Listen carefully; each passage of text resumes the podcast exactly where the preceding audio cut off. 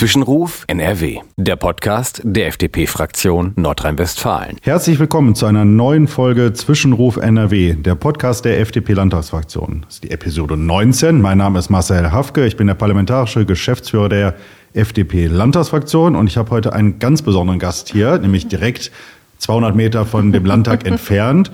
Ähm, arbeitet sie, Fabienne Nihus. Herzlich willkommen bei uns hier im Podcast. Ich äh, bedanke mich. Es ist mir wirklich eine Ehre. Ich freue mich total darüber, hier zu sein und ähm, freue mich auch auf das Gespräch. Wir haben ja schon so ein bisschen kleine Dinge angeteasert und ich glaube, das wird auf jeden Fall eine gute Folge. Dranbleiben lohnt sich und äh, ich freue mich. Ich freue mich hier zu sein. Es war ja auch nicht weit und äh, ja, freue mich auf die Folge. Ja, wunderbar. Man merkt, du bist direkt Profi, steigst hier direkt ein. Ich kann mich zurücklehnen, eigentlich kannst du alleine sprechen, das ist das Wunderbarste. Ähm, ich würde vorschlagen, ähm, du stellst dich jetzt gleich einmal vor. Warum mhm. haben wir dich eigentlich eingeladen? Ich finde, oder wir sind aufmerksam geworden ähm, über einen Artikel in der Rheinischen Post auf dich, ähm, wo du äh, von deinem beruflichen Werdegang, deinen schulischen Werdegang erzählt hast. Von der Hauptschule zur ähm, ganz guten Verdienerin, sondern das sind ja erstmal tolle Botschaften. Als Freie Demokraten freuen wir uns für jeden, der Aufstieg hinbekommt, der Leistung bringt, der ein Teil unserer Gesellschaft hier ist und was aus seinem Leben macht. Also eine ganz, äh, ganz tolle Sache. Und ich finde, dass die äh, Zuhörerinnen und Zuhörer mal verdient haben, was wir eigentlich in diesem Artikel gelesen haben und was mhm. du für eine Person bist, dass du dich einfach vielleicht mal einfach kurz vorstellst. Ja. Ähm, ich bin Fabienne Nius, 26 Jahre alt, um die klassischen Lebenslauf-Eckdaten einmal abzuklappern. bin äh, neue Düsseldorfer äh, Wahlheimatbürgerin, ähm, habe mich in die Stadt verliebt und ähm, habe dann auch einen beruflichen Wechsel gemacht und habe wirklich einmal alle Stricke, die ich in äh, Münster hatte, dort habe ich studiert, ähm, aber da kann ich gerne gleich nochmal drauf eingehen und alles abgebrochen und bin jetzt hier in Düsseldorf und äh, muss sagen, die Stadt hat echt eine Wahnsinnsenergie. Also es ist schon echt sehr motivierend ähm, und ich freue mich wirklich sehr, hier zu sein. Ähm, vielleicht ein bisschen zu mir. Ähm, Fabian News, 26 Jahre alt, habe einen kleinen Labradorhund, äh, die jetzt im Kindergarten ist. Das sind auch schöne Sachen. Ein Hund im äh, Kindergarten? Jetzt muss ich mal kurz einhaken. Wie geht das denn, ein Hund im Kindergarten? Ein Hund im Kindergarten. Ja, wenn man viel arbeitet, ja. wenn man ähm, aber auch einen Hund haben möchte. Also ich brauche das für mich auch so ein bisschen, um auch einfach ein paar Dinge auch zu kanalisieren, so ein bisschen auch gegen Stress, um ein bisschen rauszukommen auch, weil sonst arbeite ich und arbeite ich und arbeite ich. Und dann habe ich gesagt, ich brauche einen Hund, weil mit der muss ich rausgehen.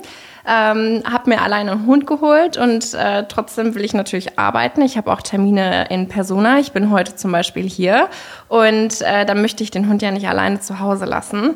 Und wenn man äh, alleine ist, keine Kinder hat und dann muss ja irgendwo das Geld hingehen. Also ist mein Hund jetzt gerade im Kindergarten. Wahnsinn. Den Einschub mache ich. Die Zuhörerinnen und Zuhörer wissen das ja. Ich bin ja äh, Sprecher für Kinder-, Jugend- und Familienpolitik und habe das Kinderbildungsgesetz mit auf den Weg gebracht hier in ja. NRW. Spreche über die Kitas. Ich weiß nicht, vielleicht müssen wir noch einen zusätzlichen Paragraphen einführen für Tiere und Hunde, äh, dass wir das demnächst auch eine Förderung hinbekommen. Aber das ist ja, ja das wäre auf jeden Fall eine Idee. Also ich kann euch eins sagen, günstig ist es nicht, aber was tut man nicht alles für die kleinen Fellnasen? Ne? Also das das auf jeden Fall. Ähm, hab äh, studiert damals in Münster äh, Mathematik und VWL und bin durch meine Werkstättentätigkeit damals praktisch in den Job reingekommen, den ich bis heute mache. Ich bin Headhunterin, das bedeutet, ich helfe praktisch Unternehmen vor allem mittelständische Unternehmen hier in Deutschland, in der Dachregion, ähm, Mitarbeiter zu finden. Vorrangig praktisch im Vertrieb, also Vertriebsmitarbeiter, Führungskräfte. Das sind praktisch meine Themen, die ich äh, behandle den lieben langen Tag. Arbeite viel mit Menschen, was Vor- und Nachteile sein kann, aber ähm, nie, mein Tag ist nie gleich. Ich habe viel Abwechslung und äh, beispielsweise natürlich auch heute hier zu sein. Das gehört irgendwo so ein bisschen auch zu meinem Job, weil es geht natürlich auch um meine Person. Es geht ähm, um, um das, was ich tue, beziehungsweise auch einfach, ähm, und darüber sind wir, seid ihr auch auf mich aufmerksam geworden. Ich bin viel auf LinkedIn aktiv, mache mir dadurch meine Arbeit einfach, kann es jedem empfehlen, jetzt schon mal vorweg. Äh, wenn ihr ähm, fokussiert seid, wenn ihr Lust habt, euch weiterzuentwickeln, LinkedIn ist auf jeden Fall eine Plattform, die man in der jungen Generation auf jeden Fall nicht vernachlässigen sollte, gerade wenn es um berufliche Weiterentwicklung geht. Das kann ich schon mal vorwegnehmen. Ja, sehr spannend. Da kommen wir gleich nochmal drauf zu sprechen genau. und auch auf den Job, den du äh, machst, weil es ist ja auch ein sehr, sehr, sehr spannender mhm. äh, Beruf. Äh, ich selber komme aus dem Vertrieb, habe mhm. äh, das muss ich gerade mal überlegen, fast 15 Jahre, 16 Jahre eine äh, Versicherungsagentur gehabt oh. und äh, ein paar Mitarbeiter gehabt und die jetzt äh, dieses Ende letzten Jahres tatsächlich aufgegeben, mhm. immer noch parallel ge gehabt. Deswegen so ein bisschen Eindruck vom Thema Vertrieb ist es mhm. und wie schwierig es ist, dort gute Leute zu bekommen, die mhm. dort auch äh, zuverlässig arbeiten und das auch können hinterher. Das ist, es ist ähm, halt ein Kommunikationsjob, ne? Also und äh, Kommunikation nicht nur im Vertrieb, aber allgemein in unserer Gesellschaft. Wir Menschen tendieren eher dazu, eher schlechter in der Kommunikation zu sein, wenig oder schlecht platzieren zu können, was wir wirklich wollen und ähm, auch nicht nur darüber uns Gedanken zu ma machen, was wir sagen, sondern auch wie wir das sagen. Und das ist, glaube ich, so ein Punkt, da kann jeder sich auch mal ein bisschen an die Nase fassen und zu gucken, das, was ich sage, transportiert das überhaupt das, was ich auch wirklich will. Also Kommunikation ist auf jeden Fall ein, ein Punkt, da kann man nie auslernen. Das ist richtig. Äh, nicht nur im Beruf, auch im Privatleben. Genau. Ist ja genau. auch keine Einbahnstraße, ja. was viele immer glauben, ja. sondern äh, Kommunikation das heißt, es ist ein Miteinander. Richtig. Wir fangen aber noch mal ein bisschen weiter vorne an. Ja. Ähm, ähm, und zwar, was, was uns ja ähm, als, als FDP-Landtagsfraktion äh, so begeistert hat, ist äh, dein Aufstieg. Anna, mhm. Es wird ja immer gesagt, äh, also wir sind große Freunde der Hauptschule, Realschule, Gymnasium, gegliederte Schulsysteme und dass mhm. jeder da anfängt, wo er erstmal seine Stärken hat. Mhm. Und dann ist es wichtig, seinen Weg zu finden und ja. auch zu gehen. Ja. So, und jetzt ist ja leider politisch in den letzten Jahren die Hauptschule so kaputt geredet mhm. worden. Und äh, leider gibt's auch nur noch wenige Hauptschulen in Nordrhein-Westfalen. Ja. Und jetzt hast du da deinen Abschluss gemacht und dann mhm. einen anderen Weg eingeschlagen als viele andere. Mhm. Und äh, da erzähl doch mal einfach, wie das äh, so war für dich. Ja. Äh, was hat die Hauptschule mit dir gemacht? War es eine gute Schule? Hat die oder hat die dich eher angespornt, aus einem Milieu rauszukommen? Mhm. Oder was, was, war, was war das so ja. für eine Situation? Ähm, vielleicht so ein bisschen zum Ursprung, wieso ich überhaupt auf der Hauptschule gewesen bin. Ähm, weil da fängt es, glaube ich, auch schon so ein bisschen an, gerade wenn wir auch über Schulbildung sprechen. Ähm, ich hatte es in der Grundschule tatsächlich nicht so ganz einfach. Also gerade was Freunde und was Mobbing angeht und so weiter und so fort. Und das hat natürlich unter meiner schulischen Leistung äh, gelitten, sag ich jetzt mal. Und ähm, ja, dann ist es halt dazu gekommen, dass ich wollte nie auf die Hauptschule, weil genau aus den Gründen halt einfach, weil ich gedacht habe, oh nee. Und man hatte so das Gefühl, man kommt dann da nie wieder raus aus dieser Situation. Ist ja für viele leider auch so, muss man auch mal ehrlicherweise sagen. Ja, mhm. ja. Und ähm, ja, dann ist es halt gekommen, wie es gekommen mhm. ist. Und es hat so bis zur siebten, siebten Klasse gedauert. Da habe ich die Schule auch noch nicht so richtig ernst genommen. Aber dann beschäftigt man sich natürlich immer mehr mit dem Thema, okay, äh, was möchte ich dann machen und welchen Beruf möchte ich später ausüben? Und ich hatte noch nie so ein richtig klares Bild, was ich machen möchte. Ich wusste nur, dass ich keine Grenzen gesetzt haben möchte. Also ich möchte nicht, dass mir irgendjemand sagt, das kannst du nicht tun, weil du hast keinen Realschulabschluss oder du hast kein Abitur oder du hast ein Fachabitur und darfst dann jetzt vielleicht nicht das studieren, was ich dann machen möchte. Das bedeutet, ich war halt immer so, ich will nicht, dass mir irgendjemand sagt, was ich tun kann oder was ich nicht tun kann. Ich habe so einen ganz, ganz starken Drang von Unabhängigkeit. Das zieht sich auch so ein bisschen durch meinen Werdegang, durch ähm, meine Motivation, warum ich Karriere machen wollte. Ähm, und dann hat es tatsächlich so ein bisschen angefangen, dass ich die Schule ernster genommen habe, beziehungsweise gemerkt habe, ah, ich muss ja gar nicht so viel tun, um, um gute Noten zu schreiben. Ähm, und dann war es tatsächlich so bei uns, dass es halt angeboten worden ist, dass man die 10b machen konnte, so hieß es bei uns noch. Und ähm, dafür musste man sich natürlich auch qualifizieren, aber dann hat man dort den Realschulabschluss, also die mittlere Reife, machen können tatsächlich. Und durch die 10b und wenn man da auch einen gewissen Notendurchschnitt in gewissen Fächern hatte, konnte man sich fürs Abitur, für die, für die allgemeine Hochschulreife qualifizieren. Und das habe ich gemacht. Und ich wollte gerne ähm, mein Abitur machen, mhm. mein vollwertiges Abitur machen. Und dann kamen natürlich alle Lehrer zu mir und haben mir das ausreden wollen und mach doch nur das Fachabi, denn, ne, weil die mir das nicht zugetraut haben, weil ich die einzige auch gewesen bin aus meinem, aus meinem, ähm, aus meiner Stufe, die gesagt hat, ich möchte ein vollwertiges mhm. Abitur machen ähm, oder ich sollte eine Ausbildung machen. Also sie wollten mich halt gerne sicher wissen, ja. ähm, weil natürlich die die Wahrscheinlichkeit, dass ich es abbreche und dann irgendwo anders bin und vielleicht irgendwie keine Ausbildung mache oder keine schulische politische äh, Werdegang machte, die, der war natürlich hoch. Und ich habe gesagt, nee. ich war da so ein bisschen trotzig und ich hatte eine Klassen, und das war auch meine Klassenlehrerin tatsächlich, die hat zu mir gesagt, Fabian, wenn du das wirklich willst, mach das, lass dir das nicht einreden und ziehst dann aber auch durch. Und ich wurde so ein bisschen erzogen, wenn du etwas anfängst, dann mach es auch zu Ende. und ähm, dann habe ich mich von all meinen Freunden da damals natürlich auch aus meiner Klasse getrennt, ähm, weil die andere alle andere Wege eingeschlagen mhm. haben und ähm, bin auf ein Berufskolleg gegangen, auf einem Wirtschaftsberufskolleg, äh, wo es praktisch ein Wirtschaftsabitur angeboten worden ist. Es ist ein ganz klassisches Abitur gewesen, nur halt mit ähm, ja, wirtschaftlichen Fächern. Ich hatte BWL und VWL und es hatte halt alles so ein bisschen diesen wirtschaftlichen mhm. Charakter. Mhm.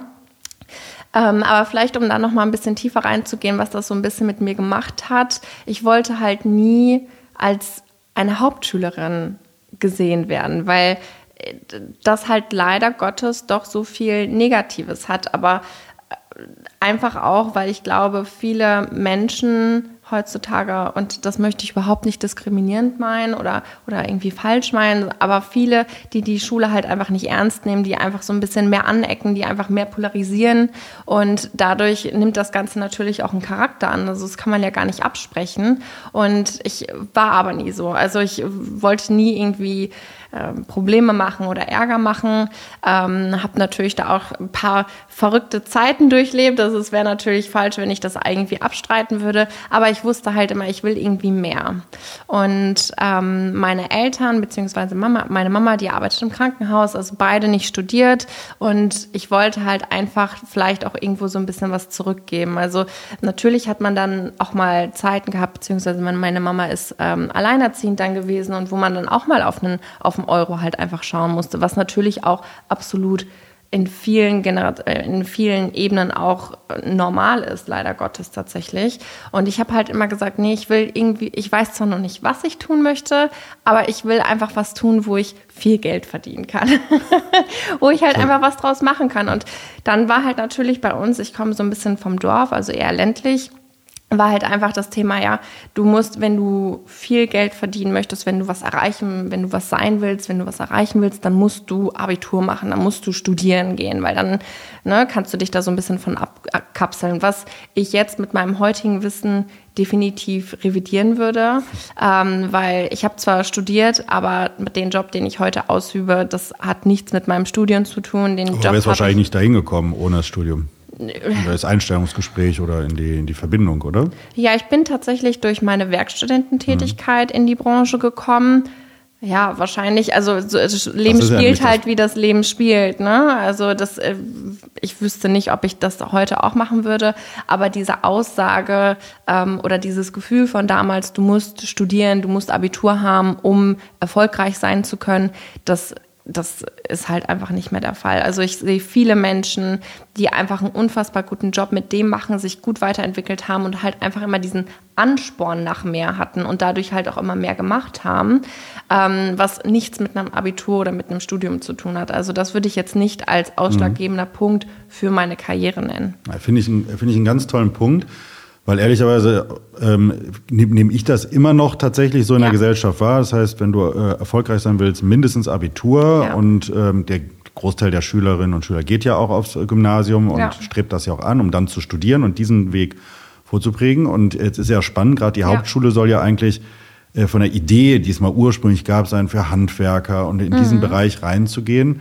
Und äh, viele von denen, die ja so einen Weg einschlagen, ähm, also mein Nachbar ist Dachdecker, der mhm. verdient mehr als die meisten, ja. die studiert haben. So, ja. das ist äh, so, und ich finde, das ist eine Sache, die in Deutschland ja vollkommen verquer läuft ja. und sehr stark nach geraden Wegen, nach formalen Wegen geht und gar nicht mhm. nach der Frage, was, was man kann. Und deswegen ja. würde ich da nochmal ein, einen Schritt nochmal zurück zu der Schule. Ja. Weil du das so äh, beschrieben hast, dass da eine Lehrerin dich unterstützt hat, ja. Klassenlehrerin, und die anderen das eher mehr ausreden wollten.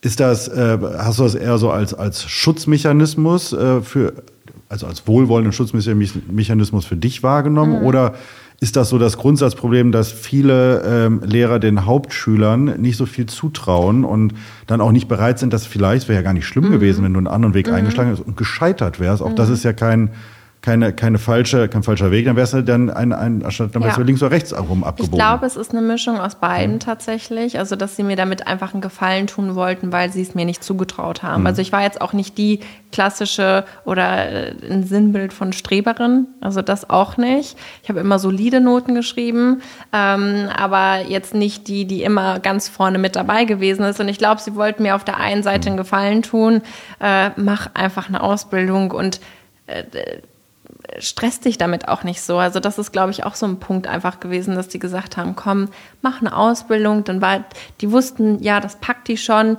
und äh, das, halt so ein bisschen auch dieses Kleinhalten tatsächlich, aber halt einfach immer den sicheren Weg mhm. gehen und sich nicht auch mal was trauen.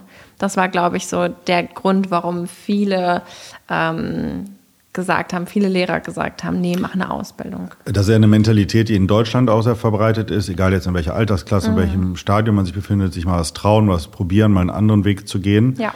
Ähm, finde ehrlicherweise meine Wahrnehmung, es wird in Schule tatsächlich so ein Rahmen dafür gesetzt. Mhm. Auch vielen Leuten, die sowas könnten, dann ähm, ausgeredet. Hast du den Eindruck durch den Weg, den du jetzt eingeschlagen hast, jetzt hast du, gehörst ja zu den wenigen, die das mal öffentlich machen, dass ja. es da auch echt andere Beispiele gibt und man was ja. aus seinem Leben machen kann so Stichwort Vorbild, Inspiration für andere, hast du schon wahrgenommen, dass es da, ob in deinem eigenen äh, Freundesumfeld, ob bei Schulen, die mhm. sowas mitbekommen, ob da ein bisschen Inspiration durch losgetreten werden konnte? Ähm, Sowohl als auch. Also ich muss auch sagen, durch, äh, durch die Zeit hat sich mein Freundeskreis fast um 360 Grad tatsächlich gedreht, ähm, weil wie gesagt, ich komme klassisch vom Dorf. Hm. Dort übt man den Job, den man in der Lehre gemacht hat, seit die nächsten 40 Jahre aus. Man bleibt halt eher in dieser Bubble, nenne ich das immer so ganz gerne. Und alles, was hm. in deren Welt außen passiert, das finden die befremdlich. Menschen finden Dinge, die sie nicht kennen, eher zurückhaltend und eher ähm, beunruhigend. Und ähm, von daher, also ich habe mir dann natürlich auch Menschen gesucht, die ähnlich motiviert mhm. und ähnlich visiert sind wie ich, einfach aus dem Grund, weil ich wir hatten nicht mehr die gleichen Gesprächsthemen. Ähm, ich habe mich mehr mit mir und meiner Karriere beschäftigt, hatte natürlich auch weniger Zeit automatisch und äh, wollte jetzt nicht unbedingt jeden Mittwoch, jedes Wochenende feiern gehen, sondern ich war dann auch einfach mal froh, wenn ich zu Hause war und meine Ruhe hatte, weil die Woche halt super anstrengend war. Und ähm, das haben halt viele nicht verstanden und ich mhm. habe auch äh, Sätze gehört, wie dass sie es unfair finden. Ähm, Was denn unfair? Unfair finden, dass ja. ich in meinem Job, in meinem einfachen einfachen Bürojob so viel mehr verdiene als andere. Und dann denke ich, okay, okay, fair, enough. Also ich, ich habe jetzt keinen, ich habe ja, ja, ich habe halt keinen körperlich ja. anstrengenden Beruf. Also das kann man natürlich sagen, aber äh, vom Kopf her ist es anstrengend. Also das definitiv. Und äh, ich fange aber keine Diskussion an, darüber zu sprechen, dass manche Berufe vielleicht zu wenig bezahlt werden, weil ich der Meinung bin, ähm, beziehungsweise wenn du mit etwas unzufrieden bist, dann kannst du es halt ändern. Und das ist das, was mein Lebens, äh, Lebenslauf zeigt und was sich einfach auch in der, für mich immer wieder bestätigt hat. Du kannst aus jeder Situation rausgehen und was Besseres rausmachen. Du kannst dich weiterbilden, du hast die Möglichkeit, aber das Problem ist ja, dass mhm. du außerhalb deiner Komfortzone dann gehen musst. Und du wirst dich nicht weiterentwickeln, wenn du nicht aus dieser Komfortzone rausgehst, wenn du, wenn du nicht bei dir bleibst und wenn du, wenn du dich nicht weiterentwickeln möchtest. Weil Weiterentwicklung ist zu 95 Prozent immer unangenehm, weil du Wege gehen musst, die du vorher nicht gemacht hast, weil du Menschen haben wirst, die dir das ausreden werden. Und das ist halt so ein bisschen das Problem. Aber die bleiben dann halt lieber in ihrem sicheren Hafen, in dem, was sie kennen und beschweren sich lieber über die Menschen, die halt einfach äh, in anderen Situationen sind, obwohl sie vielleicht insgeheim auch gerne dahin möchten. Ja, das ist äh, eine Wahrnehmung, die ich auch habe und die auch leider sehr, ich weiß nicht, ob sie wahrscheinlich sehr menschlich ist, aber wie mhm. gesagt auch eine sehr, sehr deutsche äh, Herangehensweise. Ja. Und ähm, vielleicht vielleicht nochmal diesen kleinen Step auch da zurück zum ja. Stichwort ähm, ähm, jetzt verdienst du ja, es stand, stand ja in der Zeitung. Aber übrigens, da haben wir, haben wir eine Gemeinsamkeit. Mein Gehalt steht auch äh, im Gesetz. da ist, so, da kann, kann auch jeder nachlesen, tut nur keiner. Man wird ja. dann immer gefragt, ja, was verdienst du? Dann kann man das so sagen. So, aber so, und äh, ich glaube, was waren das? Über 100.000 Euro mhm. hast du äh, geknackt, die Marke. Das ist ja erstmal großartig. Das ist ja, ja mehr, äh, gehörst du zu den oberen 10 Prozent in Deutschland, die äh, so viel verdienen. Je weiter man dann noch umkommt, so enger wird's dann. Aber mhm zu den oberen 10 Prozent, ähm, was, was äh, sehr jung dafür mit 26.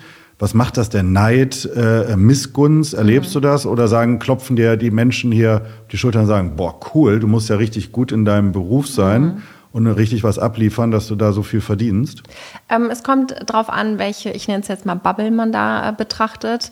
Äh, wenn man die private Sicht sieht, ist es so tatsächlich, desto erfolgreicher du wirst, desto nicht einsamer, weil desto alleiner, das ist kein Wort, aber desto, desto weniger Menschen hast du auch um dich und es kommt keiner und klopft dir auf die Schulter mhm. und sagt, das hast du aber heute toll gemacht. Den Lob muss man sich selber holen. Den ne? Lob musst du dir selber holen, du musst dich selber motivieren. Ähm, es wird keiner kommen und sagen, oh, das hast du aber heute richtig toll gemacht. Ähm, und das ist, glaube ich, auch so ein bisschen bisschen der Punkt. Also natürlich in meinem privaten Umfeld. Äh, meine Mama ist super stolz auf mich. Die ist, äh, also die ist wirklich total, das ist echt richtig, richtig schön für mich auch zu sehen und auch zu sehen, dass ich sie da so stolz mhm. machen kann, weil sie erinnert mich immer so ein bisschen daran, was ich eigentlich schon erreicht habe, weil für mich fühlt sich das manchmal wie auf der linken Spur mit 300 an und ich nehme das gar nicht so richtig wahr und sie wenn sie sich da so drüber freut, erinnert sie mich da ganz, ganz oft dran. Ähm, aber wie, wie gerade schon gesagt, also Neid und ich habe das Gefühl, in Deutschland darf man nicht mehr erfolgreich sein. Du hm. darfst nicht mehr erfolgreich sein und du darfst nicht A darüber reden und du darfst es nicht ausleben. Und das finde ich so schwierig. Also da, da frage ich mich, woran es liegt. Mhm. Und ich habe da auch meiner Meinung nach eine Erklärung für.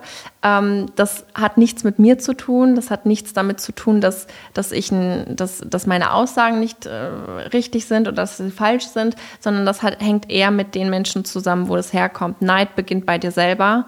Mhm. Und wenn du anfängst, und so lebe ich auch, wenn du anfängst, neidisch zu sein, andere Menschen für ihren Erfolg zu verurteilen, dann, man, und dann blockierst du dich in deinem eigenen Erfolg, weil dein Kopf automatisch äh, verbindet, erfolgreich sein ist mhm. schlecht. Und dadurch blockierst du dich in kleinen unterbewussten Handlungen. Und jeder, der Neid empfindet, sollte anfangen, ganz, ganz stark an sich zu arbeiten, ähm, weil das kann nicht nur, weil ich mache weiter. Ich die Frage ist, ob die Menschen äh, wirklich Neid, ähm, ähm, das auch mitbekommen, dass sie neidisch sind.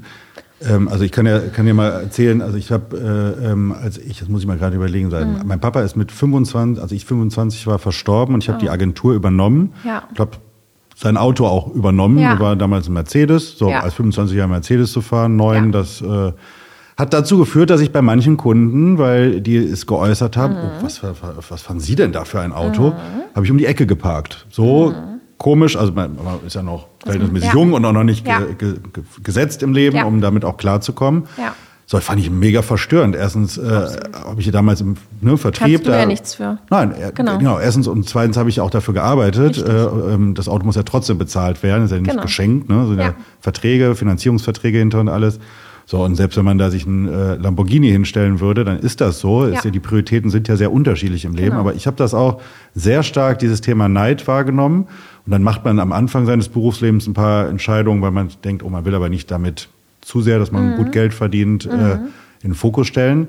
Und mein Eindruck ist, dass viele Menschen, die das sagen, äh, gar nicht mitbekommen, äh, was sie damit erstens machen und zweitens, dass sie auch Neid, neidische Äußerungen tätigen oder selber mhm. neidisch sind. Also ja. das ist eine, eine merkwürdige Erkenntnis, muss ich sagen. Die, ja, die sind halt total verkapselt mit sich mhm. selber. Ne? Also die sind halt einfach über ihren eigenen Misserfolg so deprimiert, dass sie nicht damit umgehen können, wenn jemand anderes erfolgreicher ist als sie. Und vor allem ist dann auch zeigt, das hat ja nichts mit Angeben, mit Prahlen zu tun, aber wenn ich Geld habe und wenn ich Geld für etwas übrig habe und ich mir gerne etwas kaufen möchte, wer bist du, darüber zu urteilen, ob ich das jetzt darf oder nicht und ob das und in der Gesellschaft, ausgeht. genau, ja ob das in der Gesellschaft gut ankommt oder nicht, wenn ich jetzt darüber nachdenken muss, ob ich mir ein Auto, ob ich in den Urlaub fahre oder egal was auch immer ich mit meinem Geld mache, wenn ich erst darüber nachdenken muss, wie das in der Gesellschaft ankommt, ich glaube, dann hätte ich sehr viele Kopfschmerzen in meinem Leben. ja, muss also, man aufpassen. Das ist äh absolut, absolut. Und deswegen habe ich auch gesagt, also du, mein, mein Kreis ist viel kleiner geworden. Mhm viel, viel kleiner, weil ich möchte nur noch Menschen und ich teile auch nur noch gute Neuigkeiten mit Menschen, die sich wirklich aufrichtig für mich freuen. Die, wo ich weiß, okay, die denken nicht komisch über mich und die haben auch nicht diese Missgunst. Mhm. Das bedeutet, ich habe manchmal auch das Gefühl, und so ehrlich bin ich auch, dass ich so sitze und denke, oh, mit wem kann ich das denn jetzt teilen? Mit wem kann ich mich freuen und wer freut sich auch wirklich für mich, weil ich habe keine Lust auf falsche Freunde, falsche Menschen in meinem Leben, die denen ich das erzähle und die sich aber insgeheim eigentlich denken, boah, die Fabienne ist ja echt blöd. Sondern aufrichtige Menschen, die sich aufrichtig freuen können, super schwierig zu finden, weil die ja mit sich selber auch im Reinen sein müssen, mhm. um überhaupt dir das auch gönnen zu können von Herzen aus. Und das ist äh, sehr, sehr schwierig. Schwierig ähm, im Leben zu finden, aber am Ende des Tages lernt einem das auch, dass man äh, lernt, alleine sein zu können, dass man sich selber genug ist und ähm, an seinen eigenen Erfolgen arbeiten zu müssen, weil du kannst dich dein Erfolg und dein Glücklichsein nicht irgendwie ähm, auf jemand anderen verlassen, sondern bist du halt selber für verantwortlich. Und ja, das hat man gelernt, aber dadurch führe ich auch eigentlich nur noch menschliche, zwischenmenschliche Beziehungen, die halt extrem wertvoll sind. Auch. Mhm. Ja, eine sehr, äh, sehr spannende Erkenntnis, ja. dass, äh, auch in, in dem Alter, in dem beruflichen Stadium, mhm. dass äh, machen viele andere erst mit, mit nach 20 oder 25 oder 30 Jahren Berufserfahrung so, so durch und auch die, die Frage, was das mit einem selber macht. Mhm. So, und dass man, ähm, ähm, also damals äh, hatte mein, äh, wie, wie hieß das noch, mein, mein ähm, Filialdirektor sozusagen, mhm. war das in der, in der Struktur, hatte mein, mein Vater auch gesagt, ja, wenn du einen tollen Erfolg hast, ein tolles äh, Produkt verkauft hast und gut ja. Geld verdient hast, belohn dich selber. In der heutigen Zeit äh, mhm. geht das so schnell weg. Geh, ja geh einfach hin und kauf dir mal was, du was willst oder geh einen Tag ins, ins Spa oder dieses mhm. oder jenes, ja total egal, aber mach einfach was für dich zu sagen, wow, das hast du gut gemacht. Mhm. Es klopft dir keiner auf die Schulter Richtig. und das sind so Sachen, die muss man erstmal selber lernen, die Erkenntnis bekommen. Ja. Und das auch einordnen für sich selber. Ja. Und ähm, das finde ich, finde ich stark, dass da so, so eine Erkenntnis da ist. Und das ist, äh, zeigt ja was von Stärke ähm, und kann vielleicht, und das ist ja auch die Idee, warum wir diesen Podcast machen, vielleicht auch Vorbild für andere sein. Mhm. Ähm, so einen Weg zu gehen. Und apropos Vorbild, das ist ja immer die Frage. Jetzt hast du so äh, beschrieben, äh, was du, wie dein Werdegang aussieht, wie du ja. gegangen bist. Hast du, hast du, also ich habe jetzt so ein bisschen rausgehört, dass du das alles so selber überlegt und gedacht und deinen Weg so probiert zu skizzieren. Aber mhm. hast du mhm. denn spannende Menschen in deinem Umfeld oder Persönlichkeiten, wo du sagst, wow, das ist ein Typ, ähm, der oder die mhm. sind, äh, sind für mich ein Vorbild, wie die mhm. ihr Leben gestaltet haben? Nee. äh, nicht wirklich. Also ich glaube, es ist immer die Summe aus, aus all den Kontakten und all den Erfahrungen, die man macht tatsächlich. Also ich habe jetzt nicht eine Person, wo ich sage, wow, die hat mich extrem inspiriert oder motiviert und ähm, mir viel in meinem Leben vielleicht auch geebnet. Ähm, ich wusste auch noch nie und ich hatte auch nie eine genaue oder ich wusste nie, oh, ich möchte in meinem Leben gerne Headhunterin werden, sondern ich hatte immer eine Vorstellung von einem Leben, das ich gerne leben möchte und habe einfach darauf vertraut und irgendwann hat sich das so geebnet, dass ich jetzt heute hier bin und gutes Geld verdiene. Ähm, ich habe immer geschaut und habe mich eher inspirieren lassen von Menschen, die weiter sind als ich. Mhm. Durch meinen Beruf habe ich natürlich auch viel mit Menschen zu tun, die auf der Karriereleiter viel, viel weiter sind als ich. Und da habe ich einfach mal gefragt, wie hast du das gemacht? Und da kam halt ganz oft einfach dieses Fabienne, du musst halt einfach durchhalten. Du musst es einfach durchziehen, weil es wird unangenehm, es wird halt anstrengend. Ich jetzt mal so ein lustiges Beispiel. Ich glaube, wie jeder von uns hat mal Vokabeln gelernt, hat nie richtig Spaß mhm. gemacht, aber trotzdem mussten wir da durch.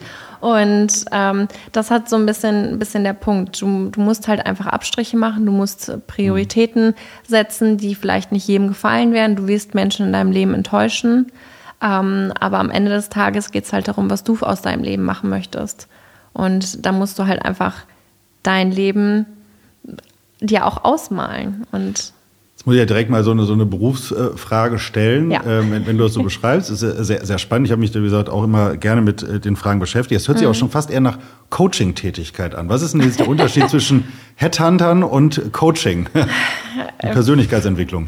Ähm, in, ja, also ich beschäftige mich privat mit Persönlichkeitsentwicklung, aber einfach auch, weil ich glaube, ich muss extrem gut mit mir verdrahtet sein. Ich muss eine gute Verbindung zu mir mhm. haben, um ähm, den Weg gehen zu können, um erfolgreich sein zu können, muss ich einfach mental stark sein. Da glaube ich ganz fest dran und äh, das sehe ich auch in meiner eigenen Verantwortung.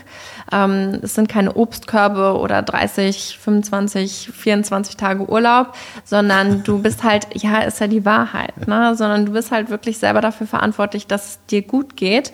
Ähm, ich bin keine ich bin kein Coach, ich, das ist nicht das, was ich tue, ähm, sondern ich berate Unternehmen, die richtigen Mitarbeiter zu finden, ähm, was aber natürlich auch bedeutet, dass ich ein extrem gutes Gefühl für Menschen einfach sehr, sehr schnell entwickeln muss. Ich muss innerhalb von ein paar Minuten, ein paar Stunden herausfinden, passt es auch vor allem kulturell, weil das ist das vor allem in, ich sage jetzt mal, in höheren Management-Ebene oder Menschen, die gutes Geld verdienen und eigentlich in guten Situationen sind, die reizt es dann nicht mehr, wenn man ein, zwei, 3.000 Euro pro Jahr mehr verdient, sondern die wollen halt einfach, dass es denen gut geht, mhm. dass die Spaß haben mit dem, was sie da tun, dass ihre Kollegen, dass das Umfeld stimmt, dass man sich freut, zur Arbeit zu gehen. Und das hat halt ganz, ganz viel mit Kultur zu tun. Und das bedeutet, ich muss meinen Kunden in kürzester Zeit kennenlernen, die Kultur innerhalb des Unternehmens kennenlernen und dann halt schnell herausfinden, okay, hey, passt es denn zu dem, ähm, was, was sich der Kandidat, der mhm. Mensch auch wünscht? Und ich habe eine extrem verantwortungsvolle Aufgabe. Es ist nicht einfach nur Personalvermittlung, weil bei dem einen oder anderen ist es auch sehr viel verbrannte Erde tatsächlich, mhm. sondern es ist ein extrem, extrem verantwortungsvoller Beruf, weil ich die Möglichkeit habe, Menschen A, zu helfen, in ihrer Karriere zu wachsen mhm. oder natürlich auch eine Karriere kaputt machen kann, wenn ich meinen Job einfach schlecht mache. Und deswegen, ähm, da muss man das auf jeden Fall nochmal betonen, weil es ganz, ganz viel mit zwischenmenschlichen Beziehungen zu tun hat. Das glaube ich. Und das ist, äh, liegt mir so eine, eine Frage auf der Zunge, die, die mich umgeht. Ähm, wenn man 26 ist ja. so, und man äh, spricht da mit Unternehmern mhm. ähm, und äh, erfolgreichen Leuten, die neue Führungskräfte suchen, mhm wie funktioniert das denn, dass man die äh, Akzeptanz hat auf Augenhöhe mit, mhm. dem, mit dem Unternehmer, Unternehmerin da auch ähm, zu sagen, ich selber habe zwar nicht 30 Jahre Berufserfahrung, mhm. bin 26, aber ich kann mich äh, nicht nur in deine Unternehmenssituation reinversetzen, ich habe Unternehmenskultur angesehen, ja. sondern dass, dass, da, dass, dass, dass derjenige auch ja. weiß und nicht nur glaubt, sondern die auch weiß. Mich ja auch dafür. Genau, bezahlen, so dass ja. sie sagen, ich gebe jetzt einer 26-Jährigen mein Geld, die hat selber mhm quasi ein, ein, ein, ein wenig Berufserfahrung, ja. um das mal so zu schreiben, aber die ist in der Lage trotzdem mir ja. äh, gute Führungskräfte zu organisieren. Wie funktioniert das mit Akzeptanz? Ich habe äh, den Job angefangen, da war ich 21. Mhm. Glücklicherweise steht nirgendwo äh, in meiner E-Mail-Signatur, dass ich äh, 21 gewesen bin oder jetzt 26 bin. Ähm, das steht nirgendwo da drauf und es macht ganz viel, ähm, wie du dich präsentierst, mhm. wie du sprichst. Das hatte ich vorhin schon äh, angedeutet. Es geht nicht darum, was du, also was du sagst, sondern wie du etwas sagst. Das bedeutet, ich musste innerhalb von kürzester Zeit ganz viel zum Thema Kommunikation lernen. Ich musste viel zum Thema zwischenmenschliche Beziehungen lernen, weil es hat ganz, ganz viel mit Vertrauen zu tun. Die Menschen müssen mir ihr Geld, ihre Position, eine verantwortungsvolle Position anvertrauen. Und da geht es halt einfach auch darum, dass äh, Berufserfahrung nicht unbedingt immer, immer was mit Jahren zu tun hat, weil du kannst zehn Jahre nutzen und nichts tun oder du kannst zehn Jahre nutzen und ganz, ganz viel daraus machen. Das bedeutet, und das sage ich meinen Kunden auch immer, nur weil jemand zehn Jahre Berufserfahrung in dem Bereich hat, heißt, heißt es nicht, dass der den auch gut macht oder dass er mehr Erfahrung hat als jemand mit fünf Jahren. Und das ist, glaube ich, so der Punkt. Ich glaube, ich habe meine Zeit einfach sehr intensiv genutzt, um schnell viel zu lernen, viel daraus zu machen. Und ähm, ja, meine Kunden arbeiten gerne mit mir. Das ist der Punkt einfach. Okay, das ist definitiv ja genau. dokumentiert, weil ja. Ähm, das ist ja, ist ja in Teilen provisionsabhängig ja. oder erfolgsabhängig, ja. äh, was man da an Gehalt genau. verdient. Und ähm, dann kommt man ja auch nur auf entsprechende Beträge. Das, Deswegen muss es ja auch erfolgreich sein. Ja. Ich finde das auch eine äh, wertvolle äh, Erkenntnis, dass das, ähm, das Erfolg ähm, und Vertrauen, den man mit Kunden und anderen Menschen aufbaut, nicht immer was mit dem Alter zu tun hat. Ist aber auch äh, deswegen, weil wir jetzt so ein bisschen über gesellschaftliche Werte ja. sprachen, oftmals in der, unserer Gesellschaft immer noch verbreitet. Absolut. Man sagt, man muss 20 Jahre lang Berufserfahrung haben, um überhaupt auf dem, auf der Augenhöhe ja. sprechen zu können. Das ist auch, glaube ich, wenn du, Beispiel, wenn wir jetzt wieder zurück in den Handwerk gehen, da, es gibt Dinge, die kannst du nur durch vermehrtes Üben äh, besser werden. Das ist halt einfach Fakt. Ähm, aber es gibt auch einfach Punkte und das ist vor allem auch mein Job, wenn du ein gewisses Talent und ein gewisses äh, empathisches Gefühl mitbringst, dann kannst du dich da extrem gut und extrem schnell einfach einarbeiten und dann können, wie gesagt, fünf Jahre oder zehn Jahre, das macht keinen Unterschied, mhm. sondern du kannst es halt selber steuern und das ist, glaube ich, auch so ein bisschen der Punkt, wenn man sich meine Karriere anguckt. Es ging immer, immer schnell und viel und hoch, ähm, wo man sich dann natürlich auch manchmal fragt, ja, aber also geht das überhaupt? Ist das überhaupt gerechtfertigt? Ist das alles legal? Äh, oder hat sie vielleicht auch einfach, ne, als Frau werden einem auch andere Dinge vorgeworfen? Ähm, da muss man halt einfach drüber stehen und ich glaube, es macht einfach ganz, ganz viel mit deiner Persönlichkeit. Ähm, wie willst du wahrgenommen werden? Als willst du als eine starke Partnerin wahrgenommen werden. Und das war immer mein Anspruch, weil ich habe immer gesagt, starke Unternehmen wollen starke Partner.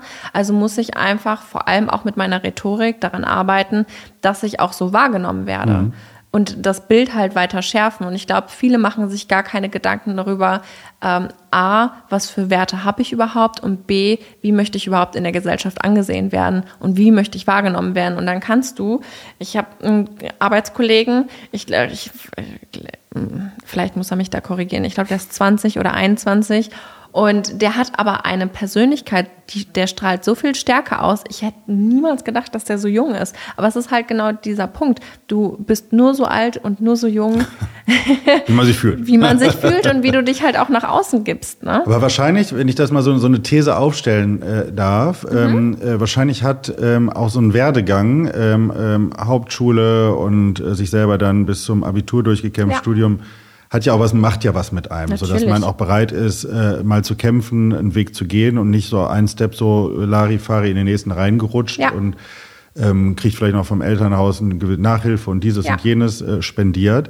So, und ähm, die Frage ist deswegen auch vielleicht da nochmal im Eingang unseres Gesprächs zurückzukehren, ob die Schule ähm, sich da nicht eigentlich anders aufstellen muss. Ob das, also wenn ich das mal in den Vereinigten Staaten mir anschaue oder mhm. auch in mhm. Frankreich, ähm, man, man, lernt dort ja nicht ausschließlich Sachen auswendig, sondern man lernt zu präsentieren, Vortrag zu halten, gut gut sich zu verkaufen oder auch in, aufzutreten. Ja, so. in Dinge auch reinzuarbeiten ja. ne? und auch mal über den Tellerrand hinauszuschauen, mhm. weil ich hatte damals äh, Deutsch-LK und dann haben alle immer verflucht und gesagt, oh Gott, und das ist doch alles so blöd, warum muss ich denn jetzt hier hunderte von Seiten? Aber es geht um Kommunikation, es geht um die Wertigkeit von Worte, dass du rein interpretierst, dass da nicht nur einfach Brot steht, sondern was kann ein Brot noch sein? Also dieses, dieses Erarbeiten und mal darüber hinausdenken, was was nicht nur ein Satz gelesen ist, sondern was für mhm. Emotionen und was für Werte auch in so einem Satz stecken kann. Und das hat ganz, ganz viel auch natürlich mit, mit meinem Job auch jetzt zu tun, ne? dass man sich Gedanken darüber macht und auch wie man wahrgenommen wird. Ähm, zum Thema Sprache, das macht ganz, ganz viel aus tatsächlich, ja. Das stimmt, das glaube ich. Das äh, nicht nur die Worte, sondern auch wie man ja. sie betont und ausspricht. Ja. Ja. Also in meinem, meinem, Job beschäftigen wir uns ja auch sehr viel damit, äh, wenn man genau. sich Redner anschaut, politische Redner, die reden ja sehr unterschiedlich und mhm. Applausstellen zu bekommen und mhm. äh, Menschen ähm, ähm, zu, äh, zu, zu ja in eine Richtung auch zu drehen in einer Rede, natürlich. einen Saal für sich zu gewinnen. Ja das sind ja Sachen, die lernt man, die muss man übrigens auch lernen. Die wenigsten wird das in die Wiege ja. gele gelegt ja. und äh, muss man sich mit beschäftigen. Das ist so. Aber um deine Frage zu ja. beantworten, ähm, ich glaube und oder, oder was ich mir glaube ich mehr gewünscht hätte in der Schule wäre tatsächlich so ein bisschen mehr Mut machen auch. Mhm. Ähm, mehr Möglichkeiten aufweisen. Ähm, wir haben tatsächlich damals würde ich sagen, schon einige Themen zum Thema Berufsbildung und äh, was wir da machen, natürlich angegangen. Ich glaube, das muss man auch. Aber es war halt immer nur so auf diesen Bereich Handwerk und auf, auf ein sehr kleines Berufsfeld, finde ich halt vor allem bezogen. Also es ging dann da halt in Richtung Friseur und Maurer und all diese klassischen Sachen halt. Ähm, was aber viel, viel, viel wichtiger ist auch und nicht nur einfach eine Ausbildung zu machen ist, was kann ich auch wirklich später mit dieser Ausbildung machen, weil ich finde, und das sehe ich immer wieder. Ähm, man macht eine Ausbildung, damit man jetzt erstmal eine Ausbildung hat, Industriekauffrau. Aber was kannst du denn wirklich damit machen? Also was kann wirklich, mhm. was kann dein Weg auch sein? Weil das ist ja der Punkt. Wir werden ja nicht, also außer man kommt so vom Dorf, wo ich wohne, aber sein Leben lang als Industriekauffrau arbeiten, sondern im Idealfall ähm, arbeitet man sich in unterschiedliche Bereiche rein. Ein Unternehmen besteht ja mehr als aus der Buchhaltung als Beispiel. Und das ist, glaube ich, so ein Punkt. Und genau das gleiche Problem haben wir aber auch bei einem Studium. Wie viele Menschen studieren Soziologie, studieren BWL und wissen aber eigentlich gar nicht, was sie damit machen wollen und haben dann ein Studium haben dann vielleicht auch ähm, ähm, Schulden durch das Studium und arbeiten dann in einem Job, den diese auch mit einer Ausbildung hätten machen können. Ja, die meisten machen das nicht so reflektiert und überlegen sich, was sie mit ihrem Leben anstellen wollen, sondern deswegen, also ich glaube, es ist, also wir haben, wir haben damals zum Beispiel in unserer Jugendzeit angefangen, mal Wirtschaft ja. einzuführen. Das war so die Grundlage von, von dem. Und man müsste ja eigentlich Lehrer haben, die sich auch mit einem mal beschäftigen ja. und auch sagen, welche Fähigkeiten hast du ja. denn und welche Schwächen und welche Stärken. Ja und gucken, welche Berufsfelder gibt es dahinter. Ich kann das mal, die, die, die Anekdote erzähle ich jetzt mal kurz. jetzt kommen ja so ganze Erinnerungen von meiner Schulzeit hoch. Berufsinformationszentrum, ja. äh, wo, wo ich dann war. Und dann sagte, sagten die ja, was wollen Sie denn? Oder du, weiß gar nicht, ja. was willst du denn machen? Ja, ich sag so, ich würde gern draußen was machen und mit Menschen, ja. so schön naiv man ist. Dann gucken, geben die es in ihren, damals in ihren PC ein und kam raus, dann sollte sie Gärtner werden. So, ich sag so, oh, das ist aber, das ist aber genau der Beruf, der, der nicht auf mich passt. Genau. Aber vollkommen, weil man einfach nur sagt, wir haben ein bisschen draußen was mit Menschen ja, es ja. ist einfach, äh, einfach so standardmäßig runter zu, ja, zu gucken, genau. was kann der, was kann er nicht. So. Und vor allem ist es halt nicht weitergedacht. Ja. Das ist halt so dieser Punkt, ja, ich mache eine Ausbildung als beispielsweise Industriekauffrau. Mhm. Man hat sich in, äh, man beschäftigt sich in den seltensten Fällen auch mit dem Unternehmen, was für ein, was ist überhaupt das Produkt oder was, was produziert das Unternehmen überhaupt, sondern, ach ja, ich mache jetzt hier mal eine Ausbildung. Und was kannst du denn danach mit der Ausbildung machen? Mhm. Also ich finde, in der Schule wird immer nur bis zum nächsten Schritt gedacht und nicht darüber hinaus. Das ist ja auch aus dem Verantwortungsbereich dann raus. Ja, aber, ja, ja aber das, das mögen wir in unserer Gesellschaft sowieso total gerne. Mhm. Das ist nicht meine Aufgabe. Dass, dass man sich aus der Verantwortung rauszieht. Menschen mhm. wollen keine Verantwortung übernehmen und schon gar nicht erst für ihr eigenes Leben. Das ist halt immer schwierig. So, jetzt machen wir noch eine These zum Schluss auf. Ähm, ähm, äh, Du bist, du bist ja angestellt oder so mhm. Teilangestellt, ja. man so nennen. Du hast ja Erfolgs, ja, aber genau. erfolgsabhängige Bestandteile. Mhm. Ist denn das Angestelltenwesen an sich der, der richtige Weg, um, um das mhm. zu fördern? Weil ich finde, wenn man mhm. sich so Selbstständigenquoten, Gründerquoten ja. anguckt, die gehen alle ja. einen Bach runter, die Menschen immer weniger Mut. Ja. Dann gehe ich lieber zur Lufthansa, gehe dahin, angestellt mhm. in der Verwaltung, da mhm. ist auch alles wunderbar, anstatt zu sagen, ich habe eine coole Idee, ich mache mich selbstständig, gründe aus. Ähm, was hat das, äh, ist das der richtige Weg, dass wir in unserer Gesellschaft so mhm. viele äh, Angestellte haben? Wenn man das mal 150 Jahre zurückgeht, ja. 200 Jahre zurückgeht, war es ja eigentlich ja. genau umgekehrt. Ja. Ähm, super spannende und wichtige Frage tatsächlich auch, weil ich bin äh, im September habe ich ja selber erst den Job gewechselt. Das bedeutet, ich bin in, in dem in, in der Branche geblieben, in der Tätigkeit mhm. geblieben, aber hatte da natürlich auch der, den Punkt, weil gerade auch in dem, was ich tue, gibt es sehr viele, die sich damit selbstständig machen. Mhm. Und ähm, ich war natürlich auch an dem Punkt, dass ich gesagt habe, ich könnte, also ich brauche nichts. Ich bin ja, ich selber bin ja mein Kapital. Das bedeutet, meine, meine Person, meine Stimme, das ist ja das, mein Handwerk auch tatsächlich oder meine Werkzeuge, die ich da benutze. Ich hätte mich auch einfach selbstständig machen können mhm. und viel, viel mehr Geld verdienen können, als ich es jetzt tue. Ich habe mich ganz bewusst dagegen entschieden, einfach aus dem Grund, weil ich gesagt habe, ich bin noch nicht bereit dafür, mich selbstständig zu machen, weil ich sage, ich möchte noch mehr lernen.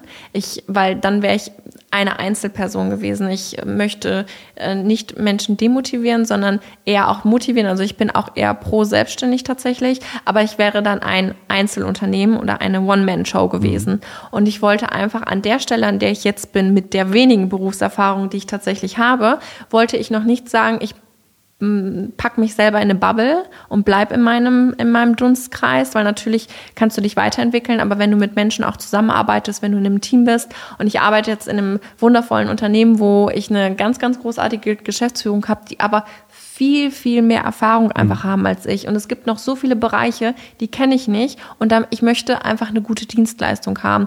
Und sollte der Punkt irgendwann kommen, weil mein, mein, äh, mein Beruf ist super, um ihn auch, äh, weil, weil er halt so flexibel ist, auch was das Zeittechnische angeht, ähm, kann ich irgendwann natürlich sagen, ich mache mich selbstständig und ähm, mhm. wenn es natürlich auch um Familie irgendwann, aus welchem Grund auch immer, aber sollte es da irgendwann mal drum gehen, dann kann man das halt sehr gut miteinander vereinbaren. Aber ich bin jetzt an dem Punkt, wo ich sage, ich möchte noch lernen, ich möchte von Menschen lernen und habe bewusst gegen eine Selbstständigkeit und gegen dieses, ich bleibe in meinem eigenen Dunstkreis und mich dafür entschieden, eher mit Menschen zu arbeiten, wo ich weiß, und das war mir extrem wichtig, dass wenn ich angestellt bin, dann brauche ich Kompetenz.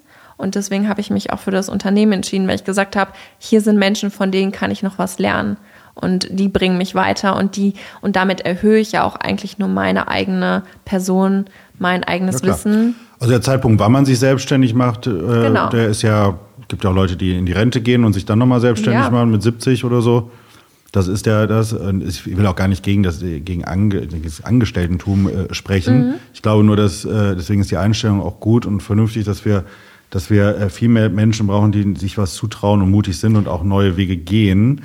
Absolut, das, weil äh, es gibt da auch, und das ist zwar ein bisschen hart, aber wenn du angestellt bist, arbeitest du immer für die Träume einem ja anderen. So ist das. Für deinen, und das ist halt einfach der Punkt. Und darüber müsste man sich einfach Gedanken machen, will ich das? Ähm, kann ich nicht auch was anderes tun? Kann ich mich selber nicht auch mehr verwirklichen? Also ich bin äh, da ganz bei dir, weil dir das natürlich auch ganz, ganz viel Flexibilität und ich glaube auch Erfüllung geben kann. Wohl eine, eine Anmerkung im Vertrieb ist es ja so, wenn der Vertriebler mehr verdient als der Chef, dann geht es dem Chef eigentlich auch sehr gut. Ja, so sollte ja, es genau. eigentlich auch sein. Ja, natürlich. Ja. Klar. So, be bevor wir jetzt äh, gleich zum ähm, Ende kommen, mhm. äh, das ist ein wunderbares Gespräch. Wir haben ja schon fast, wir gucken ja immer so 30, 40, 45 Minuten ja. zu sprechen. Äh, möchte ich aber noch auf ein Betriebsgeheimnis von dir zu sprechen kommen. Mal gucken, ob du uns das verrätst. wir sind ja in einer, in einer politischen Welt unterwegs und manchmal fragen wir uns, was, wie, wie zum Teufel wird man denn eigentlich erfolgreich in den sozialen Medien? So, und jetzt hast du dir einen, einen Channel ausgesucht, der sehr authentisch ja ist, auch aufs mhm. Berufsleben passt. Ja. 28.000 Follower ist doch schon mal eine Hausnummer. Sind fast bei 30. Fast 30, geht, geht, ja, es wird, wird wachsen. Wird, ja. Wenn man einmal den Break-Even äh, erreicht hat, dann, ja, dann geht's los. Ähm, Erzähl doch mal, wie du deine, deine Social Media Arbeit machst. Ist das auch die Werbung mhm. jetzt nochmal für dich? Also äh, alle, die mhm. dich jetzt äh, spannend fanden mhm. und äh, gehört haben, was du äh, so machst ja. und sagen, ich möchte aber mehr von der Fabian mitbekommen, mhm. die können dir ja da folgen, ja, genau. das auch mitbekommen. Also ja. den Werbeblock, den schieben wir jetzt mal ein. ähm, aber vielleicht erzählst du, wie, wie, hast du das angestellt? Also ja. irgendwann hast du ja mit Null angefangen. Mhm, genau, ich habe bei Null angefangen und ich bin Mensch. Ich, äh, auch wenn das jetzt gar nicht zu dem passt, was ich hier die ganze Zeit erzählt habe, ich, versuche immer einen nicht gemütlichen Weg zu gehen, gehen, sondern einen smarten Weg. Also ich, ich versuche immer Abkürzungen in meinem Leben zu nehmen und zu gucken, ah, wie kann ich mein Leben denn ein bisschen leichter machen? Und in meinem Job geht es natürlich auch darum, dass ich Kunden akquiriere, selbstverständlich. Und irgendwann bin ich dann auf die Idee gekommen und habe gesehen, ah, da schreiben Menschen Beiträge und ich teile eigentlich nur das, was, wie es mir, was für Learnings ich habe ähm, und so weiter und so fort. Dadurch hat es tatsächlich eigentlich angefangen mhm. ähm, und auch weil mein altes Unternehmen relativ viel Wert darauf gelegt hat, dass wir auch aktiv sind auf LinkedIn, weil in, das natürlich auch viel zum Thema ähm, Vertrauen macht. Wenn du siehst, ah, da ist jemand gut vernetzt, gerade in meinem Job extrem wichtig, dann glaubst du, der Person eher oder vertraust eher deinen dein Werdegang natürlich auch an als jemand, der vielleicht nur fünf Kontakte hat. Ähm, das war so die, die Ursprungsmotivation und dann habe ich natürlich gemerkt, okay, entweder muss ich 150 Cold Calls machen oder ich baue so ein bisschen meine, meine eigene Marke auf und das bleibt ja bei mir. Das bedeutet, ich kann überall hingehen, ich kann mich selbstständig machen, ich kann zu einem anderen Unternehmen gehen mhm. und meine Brand, ich als Fabian News, bleibt aber.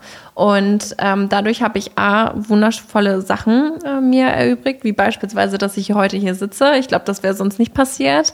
Ähm, als aber auch den Punkt, ähm, dass ich dadurch meinen Job viel, viel einfacher mache. Also Kunden kommen und wollen mit mir arbeiten, weil sie sagen, hey, Fabian, ich, mir gefällt, was du sagst und ich, wir können uns mit unserer Kultur dadurch identifizieren. Und ich glaube, dass du die Möglichkeit und die Empathie und auch das, die, die Fähigkeiten hast, jemanden zu finden, der gut zu uns passt. Mhm. Und das war so ein bisschen der Grund oder auch die Motivation, warum ich da ähm, aktiv geworden bin. Und ähm, klar, auf LinkedIn kann man gerne mit mir in Kontakt treten. Ähm, wir haben auch einen eigenen Podcast, ähm, wo wir vor allem Kannst du den Namen darüber mal kurz sprechen. Erwähnen? Genau, wo wir halt also. Äh, viel darüber.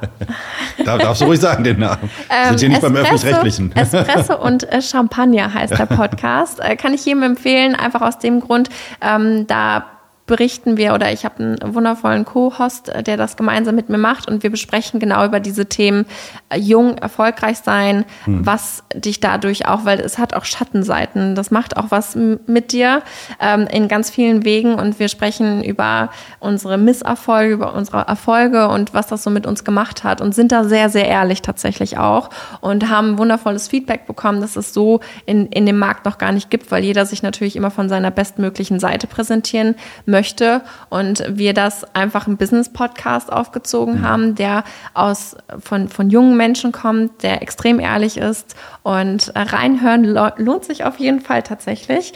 Ansonsten, ähm, ja, auf LinkedIn gerne ähm, teile da viel über mich, über meine Person, ähm, genauso authentisch und ehrlich, wie ich es hier auch gemacht habe. Das war immer was, wo ich mir ähm, sehr, sehr treu geblieben bin. Also authentisch sein. Ich habe nie versucht, mich in eine Rolle reinzudrücken, ähm, sondern gehe genauso wie mit Gehältern, mit all den Punkten, die in meinem Leben passieren, sehr, sehr offen und ehrlich um, weil ich glaube, ähm, es gibt immer Menschen, die dir das nicht gönnen, aber es gibt auch Menschen, die sich halt davon inspirieren lassen. Und das ist halt einfach schön für mich auch, dass ich ein bisschen was auch zurückgeben kann oder motivieren kann, ähm, dass sich dranbleiben lohnt und dass wir aber trotzdem immer noch demütig sein sollten, finde ich, weil natürlich verdiene ich jetzt viel Geld, aber das bedeutet nicht, dass das nächstes Jahr genauso ist.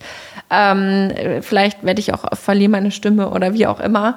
Äh, es gibt gen genug Gründe, warum sich Lebenssituationen ändern können, ähm, aber nichtsdestotrotz kann es halt natürlich auch ins hm. Positive gehen und von daher hat es meiner Meinung nach jeder selber eine Hand. Ja, das war ja ein wunderbares Schlusswort. Äh, wir sind, wir sind ja als liberale Optimisten, deswegen ähm, ähm, drücken wir dir nicht nur ganz doll die Daumen und wünschen dir ganz viel Erfolg. Und im Übrigen ist das Wichtige, dass man ja den Misserfolg und auch die Schattenseiten ja. ähm, lernt und äh, erlebt, weil nur dann kann man auch den Erfolg genießen und auch Richtig. erringen. Das äh, ja. gehört beides zusammen, gehört zu einer, sind zwei Seiten der gleichen Medaille, wie es so schön mhm. heißt. Ohne von, Tief gibt es kein Hoch. So ist das. Ähm, das da gibt es viele Beispiele jetzt, wie man vergleiche, wie man es machen kann, aber ist ja. genau richtig. Äh, auch wenn die Menschen viel lieber über das Positive sprechen, aber das andere gehört dazu. Deswegen ja. äh, finde ich das toll, wenn es einen Podcast gibt, der ähm, das auch nochmal beleuchtet. Haben wir heute genau. nicht gemacht weil wir ähm, ein bisschen schon, ein bisschen, ein bisschen schon, ein bisschen genau. Wir haben auch ein bisschen Werte beleuchtet, aber auch äh, klargestellt, auch Inspiration zu geben und auch ja. zu zeigen, dass man was äh, aus seinem, wenn man selber anpackt, was aus seinem Leben machen ja. kann. Und genau da wünschen wir dir für die nächsten Jahre ganz Danke. viel Erfolg, alles Gute, reinhören in deinen Podcast. und zum guter Letzt ähm, natürlich der Hinweis, in unserer nächsten Folge ist wieder Henning Höhne dabei, unser Fraktionsvorsitzender. Und äh, die äh, traditionelle Bitte zum Schluss, wenn euch dieser Podcast gefallen hat, dann gebt uns bitte fünf Sterne. Auf jeden Fall. Genau. Und wenn nicht, dann schweigen und weiterklicken. Vielen Dank, die Fabian. Müssen das machen. hat Spaß gemacht. Danke.